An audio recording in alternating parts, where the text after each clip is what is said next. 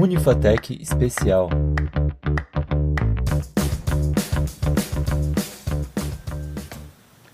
Bem-vindo ao Unifatec Especial. Hoje estou aqui com convidados de destaque para falar sobre um assunto que está preocupando muita gente. Nós vamos estar conversando sobre a febre maculosa, alertas e mitos. E para isso estamos aqui com professores, coordenadores e também alunos dos cursos de saúde da Unifatec e vou pedir que eles se apresentem para a gente. Bem-vindas. Boa noite, meu nome é Flaviane, eu sou professora coordenadora aqui dos cursos da área de saúde, né? Estou é, mais, basicamente há 12 anos na profissão de enfermagem e estou muito contente pelo convite. Obrigada. Boa noite, gente. Eu sou a professora Carla, eu sou médica veterinária, coordenadora do curso de medicina veterinária, professora também aqui do curso de medicina veterinária, formada há 20 anos, especialista em equinos e a gente vai tentar contribuir um pouquinho com a doença febre maculosa. Eu sou a Alessandra, acadêmica do curso de Medicina Veterinária e estou indo para o terceiro semestre agora. Perfeito. Então, nós vamos começar no primeiro bloco uh, trazendo um pouquinho de luz sobre o assunto. Na mídia, infelizmente, algumas pessoas estão falando de febre do carrapato, está tendo muitos equívocos, e como um portal acadêmico, nós temos essa necessidade de trazer luz a esse tema. Então, a primeira coisa que a gente queria era diferenciar isso, né, o que, que é, porque o pessoal está chamando de febre do carrapato. Em vários lugares no sul e no sudeste do Brasil estão surgindo mitos. Aqui em Curitiba, né, o local a gente grava, né, cidade matriz, tem até gente ah, falando sobre as pobres das capivaras. Né? A capivara está com carrapato, não vá para eventos no Parque Barigui, porque a capivara vai te passar a doença. Então tem, temos muitas informações equivocadas, né? Então queria pedir para você começar, Carla, explicando aí para gente o que é cada conceito para a gente poder separar e depois abordar do ponto de vista da medicina veterinária e também da saúde. Positivo. Então, gente, é o seguinte, é, a febre maculosa, ela é uma zoonose, né? ou seja, uma doença que pode estar presente em animais não humanos e animais humanos. A gente costuma nos chamar também de animais humanos, não costumo usar esse termo, inclusive em sala de aula, né? por ser uma zoonose causada por uma bactéria que está presente em uma das espécies, gêneros de carrapato, não são todos, a gente tem uma certa preocupação na confusão do termo doença do carrapato. Porque doença do carrapato é uma doença que a gente verifica em animais não humanos, causada por vários tipos de carrapato, que não só esse que está causando a febre maculosa, certo? Então, a doença do carrapato para nós é uma hemoparasitose veterinária, não é uma zoonose. Tá? O que está acontecendo é um gênero específico de carrapatos que carrega dentro de si uma bactéria capaz de causar uma doença em seres humanos que nada tem a ver com o termo doença do carrapato. Nos preocupa, enquanto médicos veterinários, profissionais da área da saúde, a confusão do termo doença do carrapato, porque é assim que o médico veterinário é, define para um tutor ou um proprietário que o animal está com um uma hemoparasitose, enfim, que pode ser transmitida por outros tipos de carrapato. Então, a partir do momento que se você fala que o teu animal está com a doença do carrapato e ele vê em artigos ou na mídia que a febre maculosa também é chamada de doença do carrapato, a gente se preocupa até dele querer se desfazer do próprio animal e não é a mesma coisa. Tá? Hemoparasitoses, que são as doenças do carrapato, são emergências, doenças médicas veterinárias. Nada tem a ver com a zoonose, febre maculosa, que também vem do carrapato, não de todos, mas de um gênero específico, que é o Amblyoma caginensis, que pode infectar várias espécies animais, né? Ele pode contaminar várias espécies animais, cavalos, uh, aves, capivaras, são os animais silvestres, sim, pode estar presente na capivara, nos cães e gatos também, mais difícil, mas pode também, tá? É, a diferença é que doença do carrapato é uma coisa, é uma doença médico-veterinária. Febre maculosa é uma zoonose de uma bactéria, Rickettsia rickettsii, que está presente no carrapato e que vai causar essa enfermidade em seres humanos. né? Não é só o contato do carrapato com o ser humano que vai ser responsável por isso. Então a gente precisa é, detalhar, inclusive, até a parte infecciosa da coisa. Eu acho que a professora Flaviane aí falando da parte infecciosa tem mais propriedade que a gente da área médica veterinária, que eu me proponho aqui falar da prevenção, né? Como é que a gente controla isso e desmistificar um pouco da ideia de doença do carrapato é a febre maculosa, porque são coisas diferentes e a gente precisa preservar os nossos animais aí de tutores que interpretem alguma coisa de forma errada. É, só para complementar a fala da professora Carla, é que a doença do carrapato, então, é uma doença causada nos seres humanos, tá? É, ela é causada pela bactéria que contamina o carrapato. Então, na realidade, como que acontece essa transmissão entre seres humanos, né? De maneira alguma, um ser humano contaminado vai transmitir para outra pessoa. Isso não acontece. Acontece com a pessoa que tem contato com o carrapato que está contaminado pela bactéria Rickettsia ricketts. Então, como que é? O carrapato pode picar a pessoa, ou então na hora de pegar o carrapato, a pessoa espremeu o carrapato, então ele acaba tendo contato com o sangue daquele, não é sangue, é hemo, hemo hemofila dali do, do carrapato, ele acaba tendo esse contato próximo com o carrapato, fazendo com que o ser humano se contamine. Então, ele não é uma transmissão direta de pessoa para pessoa, não é porque, por exemplo, estou aqui no mesmo ambiente, se eu estivesse com a febre maculosa, a professora Carla estivesse, não tivesse a febre maculosa, eu passaria para ela. Não é assim a transmissão.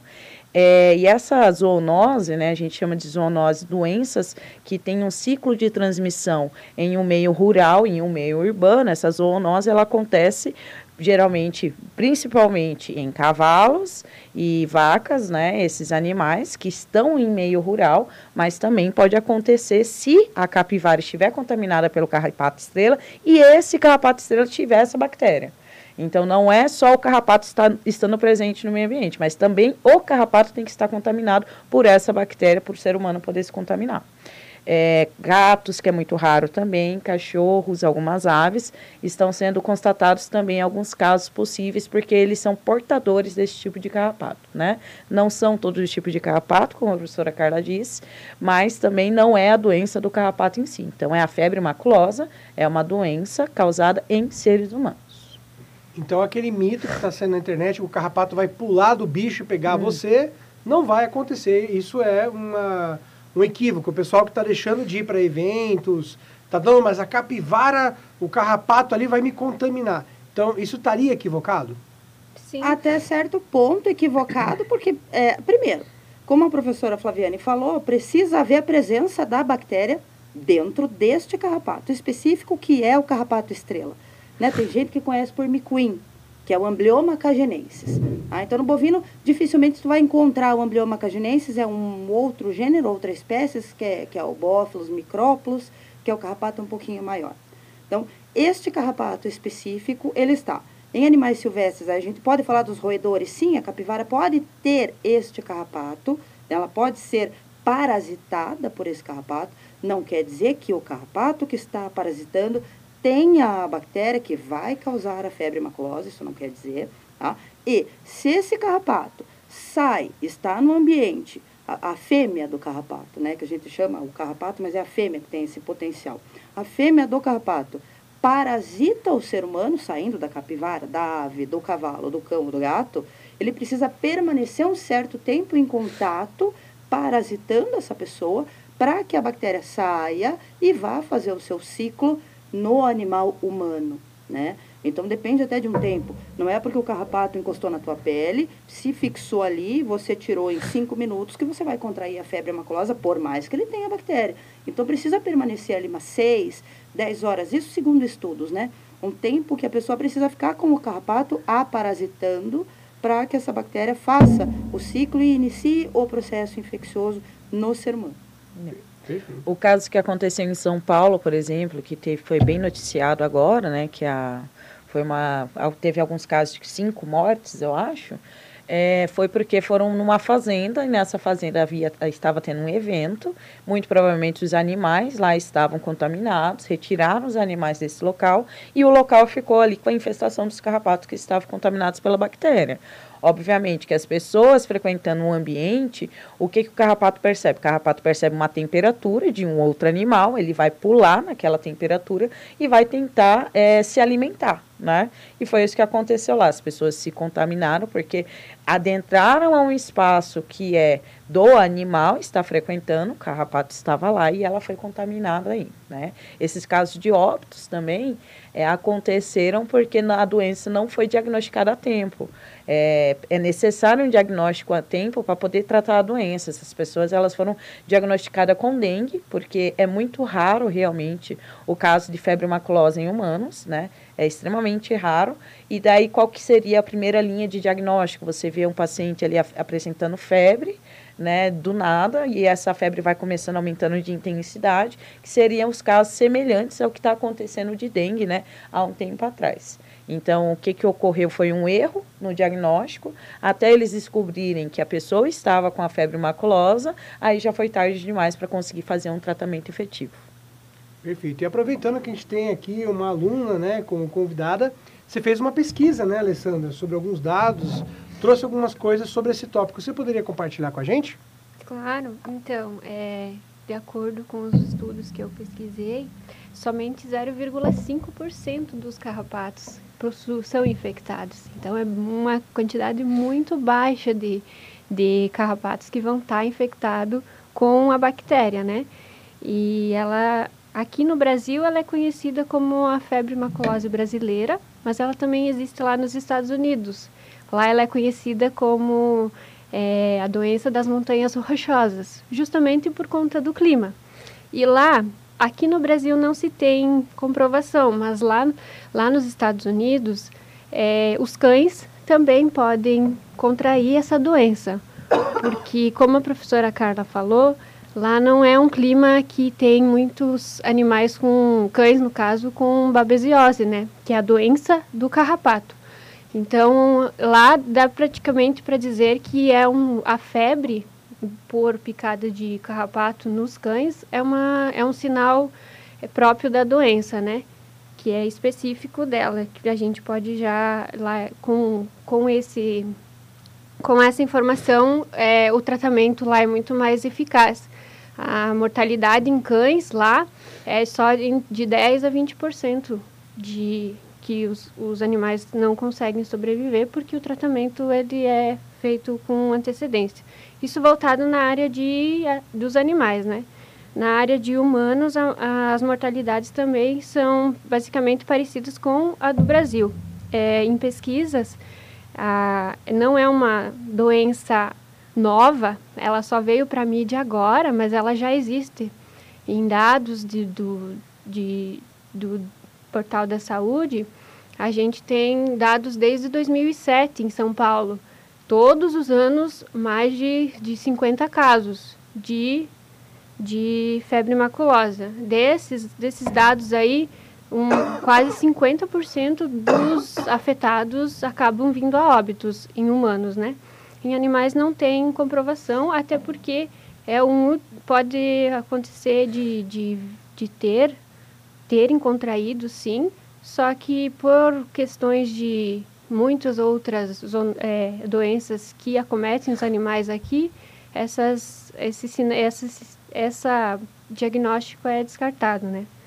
É, com relação a contra, é, por que que a gente vê mais casos de, dessa doença na região sudeste e sul, agora, agora avançando mais para o sul, mais no norte do Paraná, é por uma questão já de, de, de clima, né? O carrapato é um, um, um, um parasita que gosta de regiões de Mata Atlântica, né? Então, ele... Por isso que esse lugar tem mais, é, maior contaminação. Legal, muito bom. Tá de parabéns a pesquisa dela, professora Carla? Sim, sim, claro que sim. A gente olhou é, alguns dados, né, para trazer para vocês. A gente foi atualizar dados sobre febre maculosa, porque é, eu trabalho a campo, né, eu tenho, a gente brinca, eu tenho lida de cavalo, lida de gado, né, então eu convivo com o carrapato estrela, né, na minha rotina, infestações maciças de carrapato estrela, bem como outros gêneros de carrapato, espécies de carrapato. E a gente não via relatos né, próximos, inclusive, a gente que, que é contaminado pelo carrapato, porque é rotina. E a gente não via. Então, quando começou a aparecer, vir à luz, aí mídia é, falando de óbitos por febre maculosa, a gente se preocupou em ver o que será que aconteceu. Porque a gente teve essa dúvida, né? Será que houve alguma mudança na bactéria é, causadora da doença? Ou será que houve algum um, um grupo mais suscetível de pessoas que pudessem contrair? mais enfraquecidas imunologicamente, enfim, a gente foi estudar. Não, a gente viu que realmente uh, tem notificação obrigatória, né? O surto, quando é uma doença de notificação obrigatória, duas pessoas ou mais é, portando a doença notificada, a gente já caracteriza como surto mesmo, então você não precisa ter um óbito de mais de 100 pessoas para caracterizar surto, sendo uma doença de notificação obrigatória. E houve essa preocupação, mas uh, desde 2007, que foram os dados que a gente pesquisou, para cá, a gente percebe que ali 170 pessoas por ano notificadas na região sudeste, sul não tanto, mas principalmente Minas Gerais, São Paulo e, e Rio de Janeiro.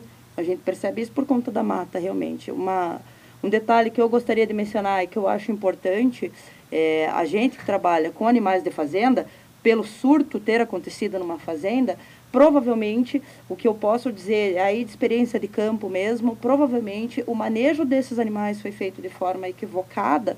Eu imagino que, porque a gente precisa usar carrapaticidas nos animais. Assim como você na tua casa faz o antipulga e o remédio para o carrapato do teu cachorro, o comprimido, a gente tem que fazer nos animais de campo também quando existe infestação. Né? E quando não há um manejo estratégico disso, obviamente, a gente tem um excesso de fêmeas carregadas de ovos de carrapato, contaminadas pela bactéria, possivelmente, caindo ao solo no momento em que você colocou pessoas ali em cima e não, não esperou fechar o ciclo do carrapato para que aquilo não fosse contaminante. Então, provavelmente, aí eu vou dizer uma falha no manejo geral, estratégico de planejamento de uso daquela área que pode ocasionar esse surto que veio à mídia aí. Então, é uma doença letal? Sim. É uma doença que tem notificação obrigatória? Sim. Uma doença em que se tiver duas pessoas morrendo é surto? Sim. Mas é, é, o que a gente precisa definir aqui é que é, há motivo para preocupação, atenção, mas não há motivo para pânico, né? Porque a gente precisa de uma sucessão ali de falhas acontecendo para que a gente perceba óbitos realmente acontecendo de maneira expressiva. E aproveito para perguntar, que a gente já caminha para o final do podcast, né? É, quais os cuidados do ponto de vista né, de medicina veterinária que precisam ser tomados na questão do manejo dos animais para evitar esse tipo de situação? Quais as recomendações? O manejo dos animais, a gente tem que fazer o tratamento carrapaticida em todos os animais da maneira é, estratégica, cada espécie recebe uma orientação, né? Então, o seu cão pode ser de três em três meses, ou dependendo da medicação, pode ser mensal, ou até de seis em seis meses, dependendo da medicação que você use, a forma de aplicação administração. Grandes animais a gente usa carrapaticida e o importante é, a partir do momento que você fez o carrapaticida, obviamente esses carrapatos vão cair ao solo. Então, a pessoa que tem contato com o campo onde o carrapato caiu, e a gente chama de derrubar o carrapato, né? a fêmea do carrapato cheia de ovos contaminantes, ter cuidado de proteção individual. Então, uma bota, uma botina, né? evitar é, mangas curtas, então trabalhar com manga longa campo, não só no animal, mas no campo também, a pessoa que faz trilha, que faz caminhada. Então, os carrapatos, eles podem estar presentes ali naquela mata, e é o mato alto, o capim alto, então preservar ali a área de, de como é que chama a professora Flaviana? Eu ia falar de jarrete, mas ali da canela, da pessoa utilizando uma, uma bota, é, mais alta e, e, sempre verificar. A partir do momento que tu andou em área de mata e que pode haver presença de carrapato, tá sempre verificando se na tua pele não tem, porque o carrapato estrela ele é bem pequenininho e você não percebe. Então, às vezes, você passa o dia inteiro com esse carrapato no teu corpo e aí, no momento que você vai fazer a tua higiene, vai tomar teu banho, que você vê. Aí pode ter passado o tempo realmente do risco, né? sinais inespecíficos dessa doença em humanos é o que leva, que a professora Flaviane falou, um diagnóstico tardio da coisa, né? Porque é uma cefaleia, é uma dor de cabeça, é uma náusea, é uma dor no, no, no corpo, dor nos músculos, a febre, que pode ser uma influenza, pode ser a dengue. Então, a anamnese que a gente fala na medicina veterinária e na medicina humana também, é, é muito importante. E os médicos atentarem né, para esse tipo de, de afecção ou infecção que está chegando e perguntarem sempre, né? A gente pergunta onde é que andou o animal, então o médico começar a perguntar também, né? Onde é que você andou, animal humano? Né? Você teve contato com mata? Você teve contato com animais com infestação? Então isso é muito importante para fechar um diagnóstico mais rápido. Professora Flaviane, será que você poderia dar as recomendações para a saúde para humanos? Claro. Né? Como que seria? É, como que seria? Na realidade, é, essas fazendas, né, esses locais de manejo de animais, a Anvisa deveria fazer uma fiscalização e tudo mais, né, para ver a quantidade de carrapatos. Lógico, é uma quantidade de carrapatos ainda é sensível, ainda é aceitável, né, até porque o manejo desses animais é difícil. Porém, quando é constatado alguma vez, alguma doença, alguma situação, são locais que deveriam ser investigados, né? Então, uma, uma posição do Estado em recomendação de cuidado, isso já acontece, né? Ou deveria acontecer. É, sobre a ficha de notificação, existe várias doenças no Brasil que recebem ficha de notificação compulsória. Né? O que, que são essas fichas? A partir do momento que a gente identifica um caso dessas doenças, é, essas doenças são notificadas para o Sistema Público de Saúde, para o SUS, né? Então, essas fichas de notificação, elas são investigadas para tentar conter o surto ou então tentar conter é, a transmissão dessa doença, né? Então, toda vez que a gente tem algum caso dessas situações, dessas doenças, a gente também já abre essa investigação, mesmo que seja sinais e sintomas parecidos, que essa pessoa é atendida na unidade de saúde, ou seja, um serviço de emergência, aonde ela for, né? Como os sintomas são leves, depende de pessoa para pessoa, né? Tem pessoa que manifesta sintomas mais brandos, tem pessoa que manifesta, às vezes, só uma febre, muita dor nas articulações, tudo decorrentes ali de uma febre, né? O que pode levar a uma complicação é a falta do diagnóstico no momento é, adequado, a momento de tratamento, né? Porque daí a doença ela pode se agravar e acabar desenvolvendo aí até o caso de óbitos, então, né? Então, o cuidado seria você estar sempre atento aos locais que você está frequentando, né? No caso, essa, esse que aconteceu ali em São Paulo foi uma fazenda, então tem alguns montes aqui em Curitiba mesmo, que as pessoas têm a tradição de subir, alguns morros, né? E também estar atento se é um local de que pode ter casos de carrapato ou não tem carrapatos, usar as botas, né, que façam ali, que tampem então até o joelho e ficar atento, né? É, sempre alguma possível situação, né? Tentar evitar, já que está tendo alguns casos, né? E, sim, e se qualquer sintoma, qualquer situação diferente, já apontar na consulta que você está apresentando esse sintoma, que o, último passeio que você fez foi esse, né? Já consegue direcionar melhor daí o nosso diagnóstico e tratamento. Vamos supor que uh, eu estou andando num, lugar desses e aparece um carrapato na minha perna, noto um carrapato, que eu não sei se é estrela, né? Talvez eu. Não, a pessoa, nem, nem todo mundo tem o privilégio de estudar medicina veterinária na Infatec, então a pessoa não sabe identificar. Eu devo tirar o carrapato ou eu devo ir para a unidade de saúde? Qual que seria o mais adequado? Deve tirar o carrapato até para ele não permanecer por muito mais tempo, né? Mas às vezes tem cuidado porque pode ficar o carrapato, né? Então tem algumas maneiras, né, de você retirar um carrapato, às vezes esquentando ali que ele vai acabar abrindo a clícera dele, né, que ele solta. É, mas assim, sempre procurar levar, se possível, o carrapato, né, que você foi mordido e já procurar o serviço de emergência o mais rápido possível. Não deixa para depois, que pode ser perigoso. Não deixa nunca para depois nada. Perfeito. Vamos para as nossas considerações finais aqui. Pedir para a Alessandra né, fazer suas considerações finais e alertas sobre esse tipo de caso que começa a espalhar e, de repente, os algozes em Curitiba viraram as, ca as capivaras do Parque Barigui. Para que a gente não cometa né, um crime desse, né, de assassinato de reputação de capivara. Então, eu peço aí as suas considerações finais e alertas. Então, quero agradecer, primeiramente, professor, pelo convite. Gratificante a oportunidade que você está dando para gente. E alertar, manter antipulga to, e encarar os, todos os, os tipos de, de proteção para os animais, principalmente que passeiam em parques, não só no do Barigui, mas em todos os parques, porque pode vir a contrair. E animais de fazenda também fazer essa prevenção muito importante. As coitadinhas capivaras não têm culpa, gente. é, como eu falei, é só 0,5% é de, de carrapatos que podem ter essa bactéria. Então, não se assuste, não entre em pânico. A presença de carrapato é comum em animais silvestres, em roedores silvestres, em grandes animais, em pequenos animais. Isso vai continuar existindo. A gente tem até um número para contar, para definir se é uma infestação maciça ou não, até para a gente fazer o controle nos grandes animais. Então, se tiver o pessoal aí de grandes animais que tenha cavalo, que tenha é, é, bovinos também, que pode ter o, o micuinho, o carrapato estrela, bem difícil, mas pode acontecer. Então, que faça o controle, que derrube esses carrapatos, da forma como vocês costumam fazer sempre, aqui a gente não vai dar uma indicação tão profunda médica veterinária, mas que cuidem com o ciclo de vida do carrapato. Então, a partir do momento que esses carrapatos caíram ao solo, essas fêmeas caíram ao solo, aquele piquete não deve ser ocupado por 21 dias, para que a gente feche o ciclo do carrapato. Então, a gente interrompa isso e diminua as infestações.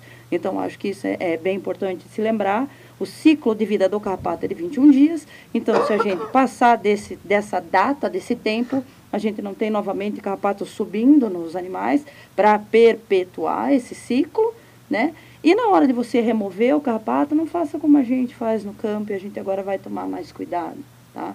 Então remove se tiver uma pinça, ótimo. Não coloca a tua mão direta no carrapato e não espreme com a unha para ver se matou bem morto.